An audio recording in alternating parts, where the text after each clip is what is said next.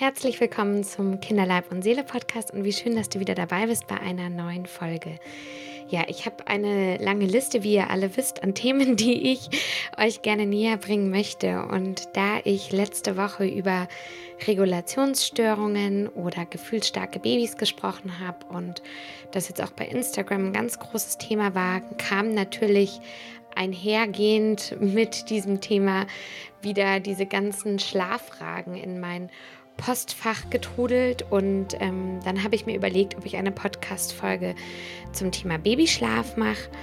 Ich möchte dazu sagen, dass ich keine Schlaftherapeutin oder Schlafcoachin oder wie auch immer man das bezeichnen möchte bin, sondern ich kann euch das einmal aus ärztlicher Perspektive ein bisschen näher bringen, aus evolutionsbiologischer Perspektive und das ist keine Folge, wo ihr vielleicht am Ende das Gefühl habt, jetzt habt ihr die Lösung für den Babyschlaf, aber vielleicht versteht ihr ein bisschen, warum die Babys so schlafen, wie sie schlafen und ähm, könnt einfach die Situation deswegen ein bisschen entspannter so annehmen, wie sie momentan ist. Ich möchte mich, bevor es jetzt losgeht, bei euch bedanken für die letzte Woche. Ich habe ganz viel Nachrichten bekommen, Erfahrungen, Geschichten. Und ich danke euch einfach für dieses Vertrauen, das ihr mir da entgegenbringt. Und ähm, freue mich, dass wir es schaffen, durch die sozialen Medien was Wertvolles zu erzeugen. Und freue mich, dass wir uns da gegenseitig austauschen können und uns auch Mut machen können, wenn es mal nicht so gut läuft und genau, passend zu diesem Thema eben jetzt nun das Thema Babyschlaf, weil bei wem läuft das denn schon immer gut? Jetzt wünsche ich dir ganz viel Spaß mit der heutigen Folge. Wie immer freue ich mich, dass ihr auch so zahlreich einschaltet und wie immer, wenn ihr das über eine Podcast-App hört oder über iTunes, klickt einmal auf Abonnieren, lasst mir eine Bewertung da. Das hilft mir unheimlich für den Podcast ähm, und hilft mir einfach, dass ich diesen Podcast hier gut weitermachen kann und andere Eltern erreichen kann. So, jetzt aber genug der Vorrede. Los geht's heute zum Thema Babyschlaf. Ähm, viel Spaß. Genauso wie das Schreien die Eltern maximal verunsichert in den ersten Lebensmonaten, Schrägstrich im ersten Lebensjahr, verunsichert auch das Thema Schlaf. Ich denke mal 95 Prozent aller Eltern.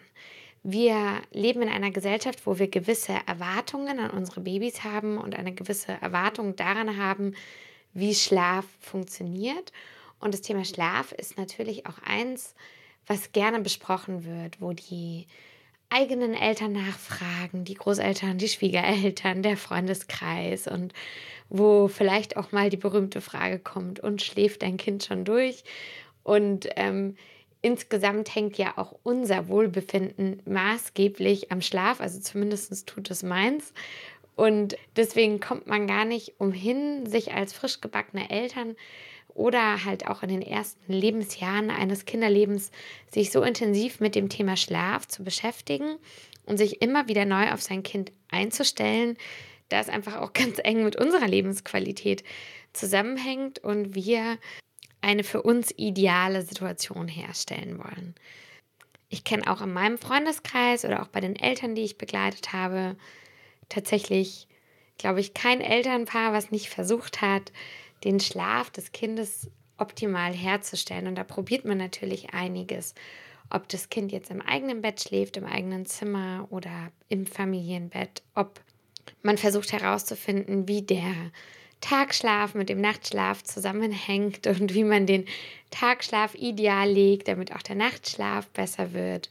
Man versucht Zusammenhänge zu erkennen, ob ähm, es besser ist, wenn die Kinder tagsüber mehr essen, sodass sie nachts weniger trinken müssen. Und wir alle sind irgendwie gefühlt ständig mit diesem Thema beschäftigt. Und diejenigen Eltern unter euch, die das nicht sind und wo das Kind gut schläft, genießt es einfach, schaltet diese Podcast-Folge jetzt hier aus. Seid froh, ihr gehört zu den wenigen tatsächlich, wo der Babyschlaf so reibungslos in Anführungsstrichen funktioniert. Und ähm, deswegen kann ich euch einfach nur raten, das zu genießen und zu schweigen.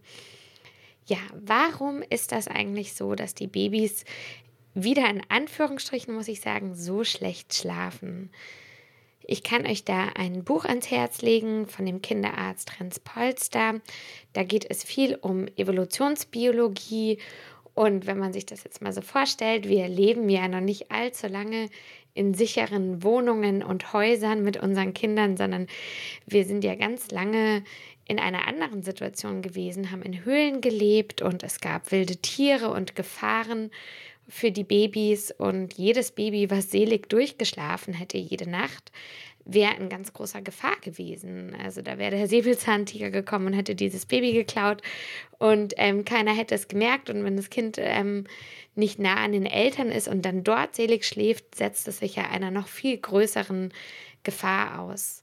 Deswegen ist es evolutionsbiologisch völlig normal, dass Babys nah oder Kinder allgemein nah an uns Eltern schlafen wollen und dass die ein Gefühl der Sicherheit brauchen, um sich ins Land der Träume zu begeben. Dieses Gefühl der Sicherheit sieht für jedes Kind ein bisschen anders aus. Und auch da müssen wir uns wieder überlegen, wo die Kinder herkommen.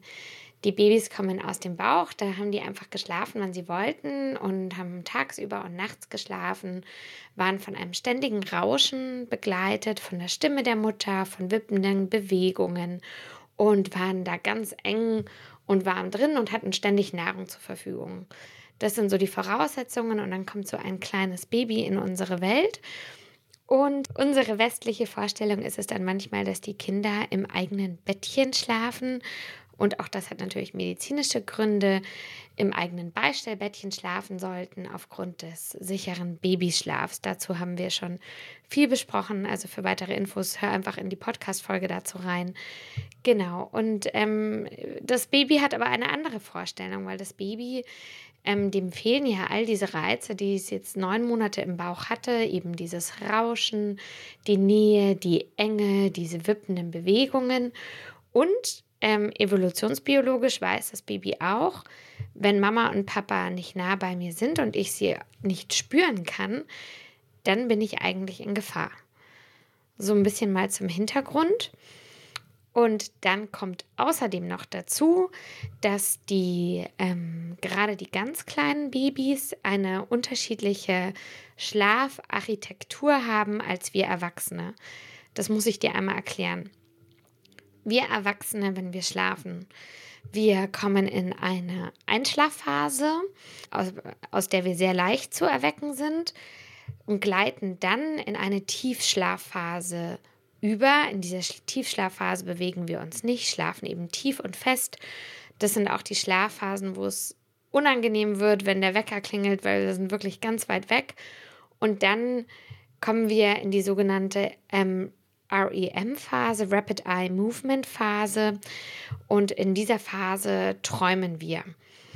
Diese Tiefschlafphasen machen nachts ungefähr so 75 Prozent der ähm, Schlafphasen aus, diese Rapid Eye Movement Phasen ungefähr so 25 Prozent. Und insgesamt ist das, was ich dir jetzt beschrieben habe, also dieses tiefer, tiefer, tiefer Schlafen, Tiefschlafphase, dann eben diese Rapid Eye Movement Phase, das nennt man einen Schlafzyklus. Und von solchen Schlafzyklen haben wir Erwachsene einige jede Nacht und wir gleiten ähm, manche von uns auch ohne vermeintlich aufzuwachen von einem Schlafzyklus in den nächsten. Natürlich wachen wir auf, nur oft ist es so, dass wir uns, wenn wir nur kurz aufwachen und zum Beispiel umdrehen, an das Betten, uns am nächsten Tag nicht unbedingt daran erinnern können, dass wir tatsächlich wach waren. Also auch wir Erwachsene schlafen nicht durch in dem Sinne, dass wir abends um 10 ins Bett gehen und morgens um 6 Uhr früh aufstehen und nicht wach waren, sondern wir wachen zwischen diesen Scha Schlafzyklen auch auf. Und dann gibt es schlechtere Schläfer, so wie mich, die sich gefühlt an jedes Umdrehen und Aufwachen erinnern können und tatsächlich eigentlich fast nie das Gefühl haben, dass sie durchschlafen. Aber jetzt erstmal so zur Info, wir Erwachsene, wir schlafen auch nicht durch. Wenn das Baby auf die Welt kommt, hat es einen anderen Schlafrhythmus. Es hat einen anderen Schlafzyklus. Vor allem so in den ersten drei Lebensmonaten. Es hat eben auch diese Einschlafphase, die dauert ein bisschen. Und dann ist es umgekehrt wie bei uns Erwachsenen. Dann kommt erstmal eine Traumphase, die ist sehr oberflächlich. Und dann kommt wieder eine Tiefschlafphase. Die Traumphase und die Tiefschlafphase sind ungefähr gleich lang. Also die Traumphase sind so 20 Minuten und die erkennst du daran, dass dein Baby sich in dieser Phase vielleicht bewegt, seufzt, Geräusche macht und ähm, oder mit den Augen eben wackelt. Und dann diese Tiefschlafphase, die ist dann vielleicht nochmal so 15 Minuten, 20 Minuten. Und insgesamt ist das auch wieder ein Schlafzyklus. Du siehst also diese leichte Schlafphase, die Traumphase, aus der wir ganz leicht zu erwecken sind, die ist tatsächlich ähm, am Anfang und nicht am Ende des Schlafzyklus. Und die Tiefschlafphase kommt am Ende. Es ist also logisch, dass ein Baby, wenn es versucht einzuschlafen, in den ersten 25 bis 30 Minuten, wenn es eben diese Einschlafphase hat und diese Traumphase hat, ganz leicht wieder aufwacht. Weil es eben noch nicht in dieser Tiefschlafphase angekommen ist, die ist eben kürzer als bei uns Erwachsenen und in einer anderen Reihenfolge. Und ich bin mir sicher, viele von euch kennen das. Wenn sie ihr Kind Einschlaf begleiten, vielleicht habt ihr bemerkt, dass wenn ihr es in den ersten 10 Minuten ablegt, dass das meistens ähm, viel zu schnell ist und dass es meistens besser ist, die Kinder erst so nach 20, 25 Minuten abzulegen, wenn man das denn versuchen möchte. Und das macht es auch anstrengend, weil dann hat man vielleicht noch mal eine Viertelstunde, 20 Minuten und dann ist dieser Schlafzyklus ja auch schon wieder vorbei. Und was dann passiert ist, dass das Baby aufwacht, die Augen aufmacht, genauso wie wir Erwachsene ja auch, und die Umgebung einmal checkt und einmal so eine Checkliste durchgeht. Ist denn hier noch alles in Ordnung? Habe ich Hunger? Habe ich Durst? Und ist Mama und Papa, sind die da? Ähm, und vor allem ist die Situation genauso, wie sie war, als ich eingeschlafen bin. Und das ist oft nicht der Fall. Oft sind wir dann in einer anderen Situation, weil wir Eltern natürlicherweise jeden Moment, in der das Baby schläft, ausnutzen wollen, um uns selber zu erholen und natürlich froh sind, wenn wir unser Kind ablegen können. Unser Baby ist aber auf unseren Armen eingeschlafen oder ist an der Brust eingeschlafen oder ist wackelnd im Kinderwagen eingeschlafen, wippend, wie auch immer auf dem Petsyball. Und auf einmal ist die Situation, in der das Baby aufwacht, eine ja ganz andere Situation als die Situation, ähm, in der es eingeschlafen ist.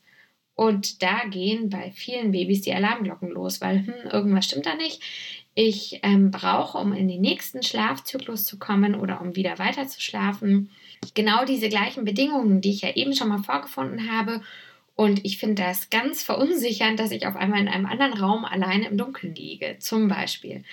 Und ähm, genau, und dann ist das Baby wach und ähm, ihr Eltern schreibt mir dann ganz lange Nachrichten. Mein Kind kann nur 35 Minuten am Stück schlafen zum Beispiel und das ist genau der Grund dafür. Es wacht auf, es hat eine Alarmreaktion und ist wach. Was wir Eltern tun können, ist, dass wir, wenn wir einmal wissen, wie die Schlafphasen unserer Kinder funktionieren und wie lang so eine Schlafphase ist, es kann sich so ein bisschen unterscheiden, mal 35, mal 40 Minuten, dass wir da so ein bisschen antizipieren und genau da wieder reingehen, wo das Kind eigentlich aufwachen würde. Meinetwegen, der Kinderwagen steht auf deiner Terrasse, dann kannst du nach 30 Minuten wieder anfangen zu schieben und hoffen, dass dein Kind so von der einen Schlafphase in die nächste Schlafphase gleitet. Das waren jetzt die ersten drei Monate. Ja, und die Voraussetzungen, wie Babys in den ersten drei Monaten einschlafen, sind eigentlich die gleichen Voraussetzungen, die wir Erwachsene brauchen, um einzuschlafen. Und zwar müssen wir entspannt sein. Das heißt, jeglicher Stressfaktor muss fehlen, damit wir eben schlafen können. Das ist von der Natur so angelegt und wie wir vorhin in unserem Beispiel mit dem Säbelzahntiger gelernt haben, ja auch ganz richtig so. Die Voraussetzung zum Schlaf ist also eine Entspannung und was das Kind entspannt und was dem Kind ausreichend Sicherheit gibt, um entspannt zu sein, unterscheidet sich ein bisschen von Kind zu Kind und tatsächlich kann man da sagen, dass es in den ersten Monaten meistens mehr Voraussetzungen für die Kinder braucht, als im weiteren Lauf des Lebens und dass man das so langsam, langsam ein bisschen reduzieren kann. Die meisten Babys schlafen besser ein, wenn sie in Bewegung sind, bei den Eltern sind, wenn sie vielleicht sogar ein Rauschen hören und natürlich, wenn die Grundbedürfnisse erfüllt sind, also wenn sie eine trockene Windel anhaben und satt sind. Dann sind die Kinder entspannt und dann kann der Schlaf kommen und der Schlaf kommt ja immer genau dann nicht, wenn wir versuchen, ihn zu erzwingen. Das macht es auch manchmal wieder so ein bisschen schwierig. Auch entspannte Eltern helfen, den Babys in den Schlaf zu finden. Und wenn du einen ganz dringenden Termin hast und ganz schnell weg musst, dann wird dein Baby das spüren, wird deine innere Anspannung spüren und wird sich vielleicht selber nicht so entspannen können und dann umso schlechter in den Schlaf zu finden. Viele Babys schlafen sehr gut an der Brust ein. Der Grund dafür ist, dass sie da ganz automatisch wissen, dass sie in absoluter Sicherheit sind. Sie sind bei der Mama, sie riechen die Mama, sie sind satt, sie saugen, haben so eine rhythmische Bewegung und spüren den Herzschlag von der Mutter. Besser geht's für die Babys nicht und deswegen ist die Brust fast so eine Einschlafgarantie für viele. Und das ist auch ganz wunderbar, so wenn das so funktioniert und du und dein Baby damit happy bist. Im Lauf der Zeit kann es sein, dass dein Baby weniger Gewohnheiten braucht, ähm, um in den Schlaf zu finden. Und da darf ich dich ermuntern, das immer wieder zu versuchen. Und zwar sind es ja auch oft genau diese Einschlafgewohnheiten, die wir so herstellen für die Babys, die uns dann auf Dauer vielleicht doch belasten. Vielleicht will ich doch nicht ähm, ein Jahr auf einem Petsy-Ball stillen sitzen, damit mein Baby gut in den Schlaf findet.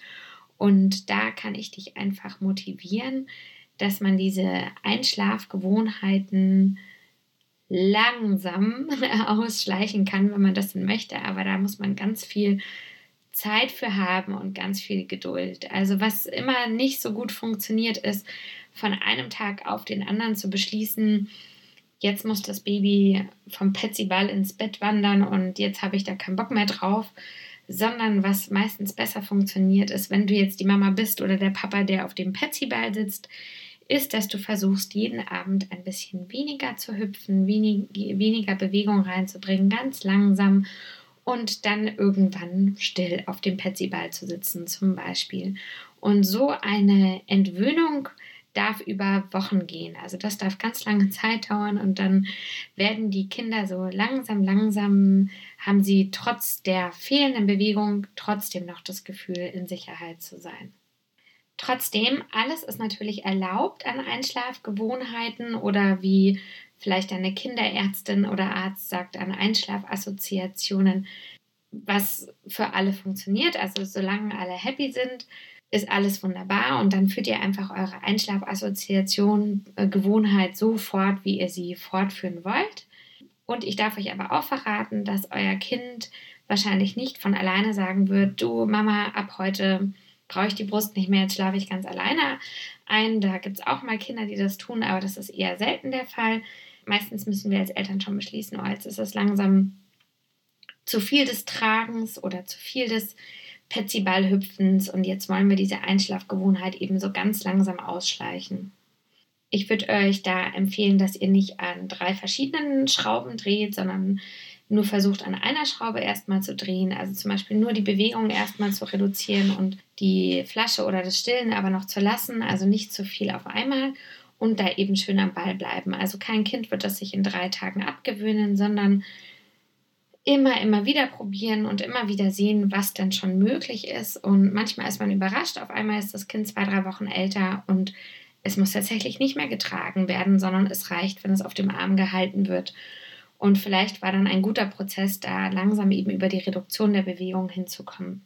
Ein weiteren Tipp, den ich euch rund um das Thema Schlaf geben kann, ist, dass ihr mal eine Zeit lang den Schlaf eures Babys protokolliert, mal ähm, trackt, wie viel euer Kind tatsächlich schläft. Und manche Dinge kann man da auch einfach nicht so gut ändern. Also es gibt Kurz- und Langschläfer, auch nachts. Und wir wissen, dass wenn die Babys schon lange schlafen, dass das oft Menschen sind, die auch im Erwachsenenalter lange schlafen und umgekehrt Kurzschläfer Kurzschläfer bleiben. Und so werdet ihr die absolute Anzahl an Schlaf, die euer Kind braucht, nicht verändern können. Die Schraube, an der ihr drehen könnt, ist aber der Zusammenhang zwischen Tag- und Nachtschlaf. Vielleicht wurde euch in der Umgebung mal vorgeschlagen, den Tagschlaf zu reduzieren. Ähm, so nach dem Motto, wenn das Kind tagsüber weniger schläft, dann wird es ja nachts mehr schlafen.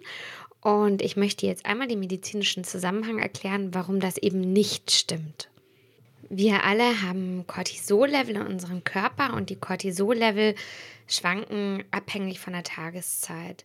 So ist es so, dass das Cortisol-Level um einzuschlafen, am Abend niedrig ist und es sich dann über die Nacht aufbaut und wir dann quasi aufgrund des höheren Cortisols am Morgen auch wach sind. Wenn ein Kind jetzt tagsüber wenig schläft, dann geht es mit einem höheren Level an Cortison in die Nacht, weil auch die Tagschläfchen von deinem Kind dafür zuständig sind, das Cortisol-Level immer wieder abzubauen. Wenn ein Kind also abends ein hohes Cortisol-Level hat, dann kann es sein, dass es schwieriger einschläft, weil wir eben besser einschlafen, wenn das Cortisol-Level nicht so hoch ist, also wenn wir quasi nicht so gestresst sind.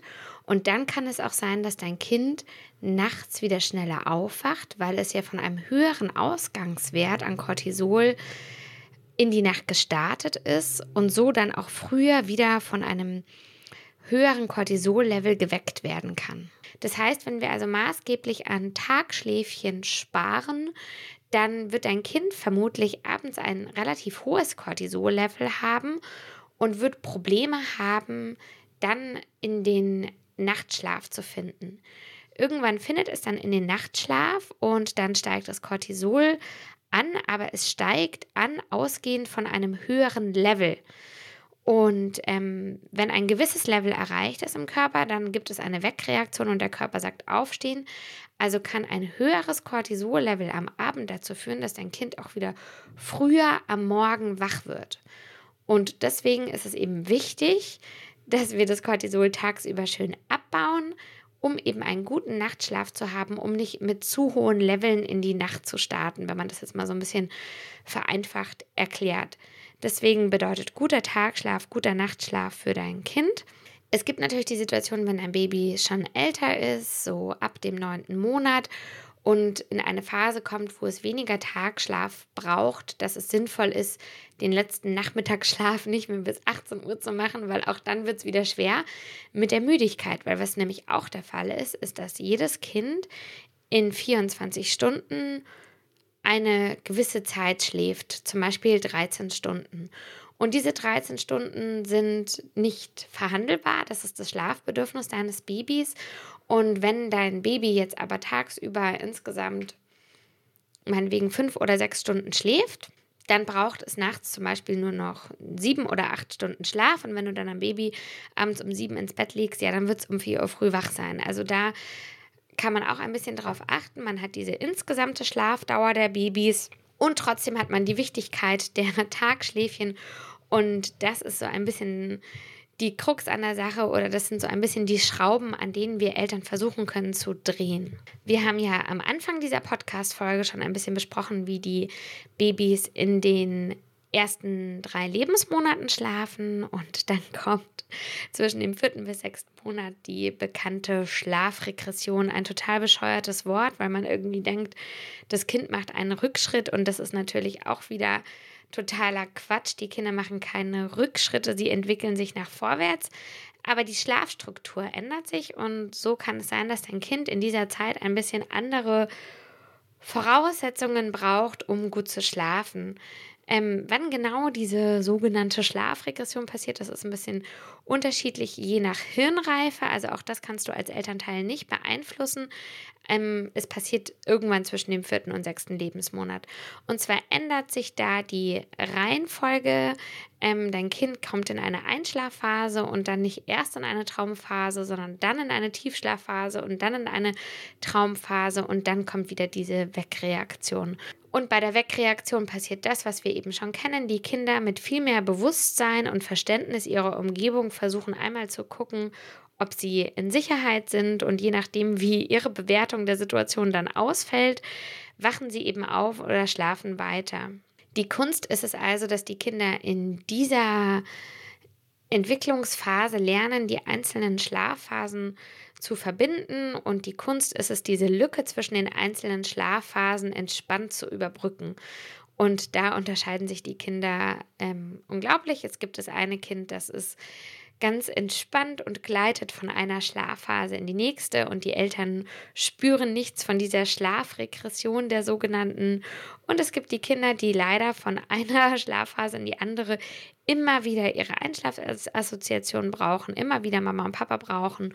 Und das ist natürlich zugegebenermaßen eine Situation, die für alle sehr anstrengend ist. Und da kommt die Kunst der Einschlaf- oder Durchschlafbegleitung von uns Eltern. Und damit meine ich nicht die Färbermethode, dazu sage ich gleich noch was, sondern damit meine ich Bedingungen herzustellen, in der dein Kind sich ausreichend in Sicherheit fühlt und am besten Bedingungen herzustellen, die du auf Dauer auch als angenehm empfindest. Und ein ganz großer Faktor wird da auf jeden Fall die Nähe sein und ein Gefühl der Geborgenheit.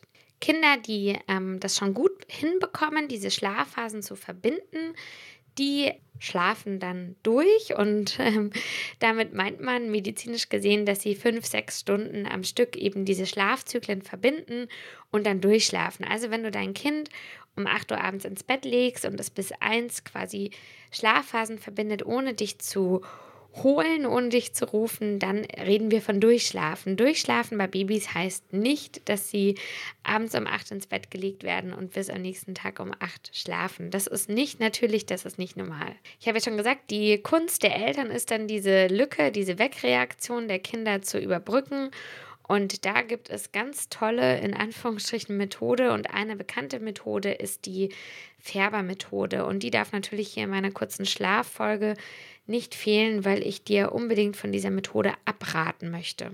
Ich möchte mich von dieser Methode distanzieren. Ich möchte einmal kurz erklären, was diese Methode bedeutet. Das ist ein US-amerikanischer Kinderarzt gewesen, der Herr Dr. Färber, der hat sich diese Methode ausgedacht und hat sich aber auch insofern davon distanziert, dass er ganz klar sagt, diese Methode war von Anfang an gedacht für Eltern, die nicht mehr konnten, die kurz davor waren, ihre Kinder zu schütteln, durchzudrehen, abzugeben, wie auch immer. Und dann hat er quasi unter diesem Aspekt, um noch weitaus Schlimmeres abzuwenden, eine Methode entwickelt, die dazu geführt hat, dass die Babys in Anführungsstrichen besser schlafen, also dass sie die Eltern besser schlafen lassen, so muss man es vielleicht ähm, eher sagen. Und diese Methode wurde dann fälschlicherweise auch durch gewisse Bücher wie Jedes Kind kann schlafen lernen, so in Deutschland zu so einer Art Normalität oder so eine Art Standard gemacht. Und ich weiß auch, dass es Kinderärzte gibt, die diese Methode empfehlen, weil diese Methode funktioniert, auch wieder in Anführungsstrichen.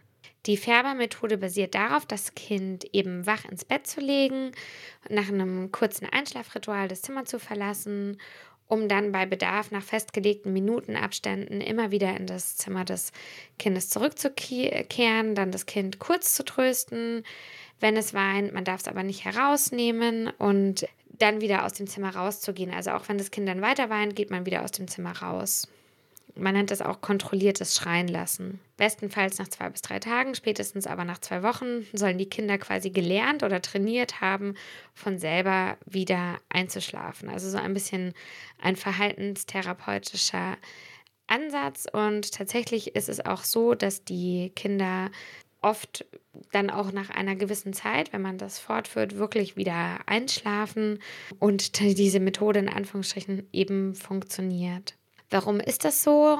Auch wieder evolutionsbiologisch kann man das erklären. Die Kinder schreien ja, um sich in Sicherheit zu begeben und irgendwann geben die Kinder dieses Schreien nach der Bezugsperson auf und verstehen, es kommt sowieso keiner, ich resigniere hiermit, ich gebe auf und ich werde meine Energie nicht mehr darauf verwenden, meine Bezugsperson zu rufen. Das heißt aber nicht, dass das Kind das nicht braucht, sondern dass das Kind einfach mit im Laufe der Zeit resigniert und eben aufgibt, die Bezugsperson zu, zu sich zu holen, die es eigentlich gerne bei sich hätte.